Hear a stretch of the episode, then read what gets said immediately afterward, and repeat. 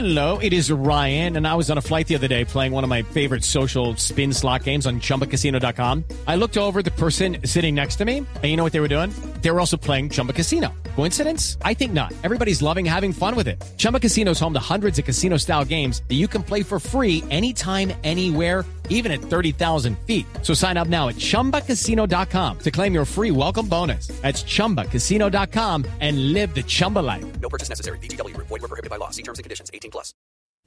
Hola, soy Octavio Sazo y estas son las noticias más importantes del mundo del deporte en la tarde de este jueves 24 de septiembre.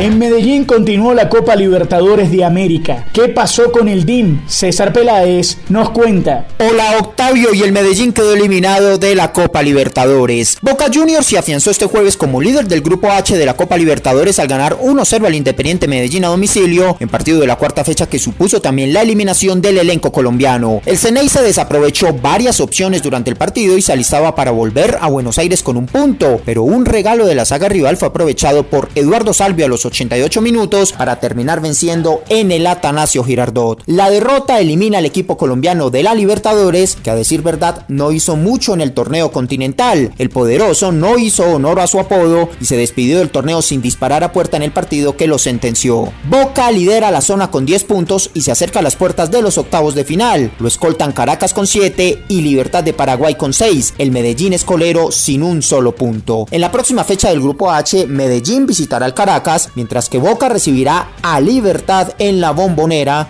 eso sí con la mira puesta en la clasificación. Adiós al Medellín y a prepararse para otro torneo continental.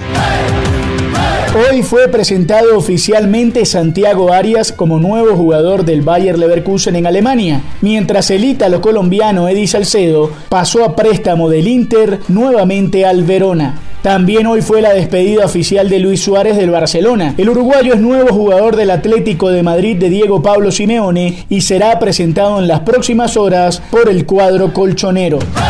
Y Zlatan Ibrahimovic confirmó que tiene COVID-19 y en tono sarcástico escribió en su cuenta de Twitter que veía muy mal que este virus quisiera enfrentarlo. Y hoy se jugó la gran final de la Supercopa de Europa. Juan Esteban Ospina tiene todos los detalles.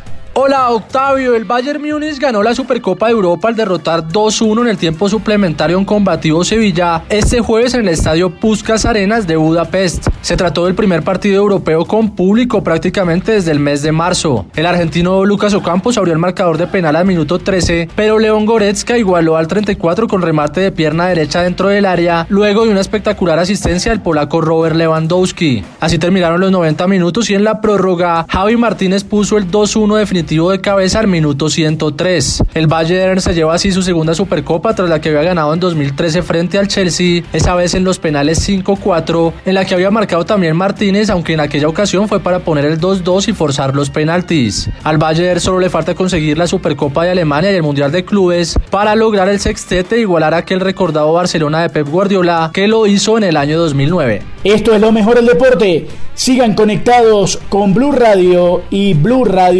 Come.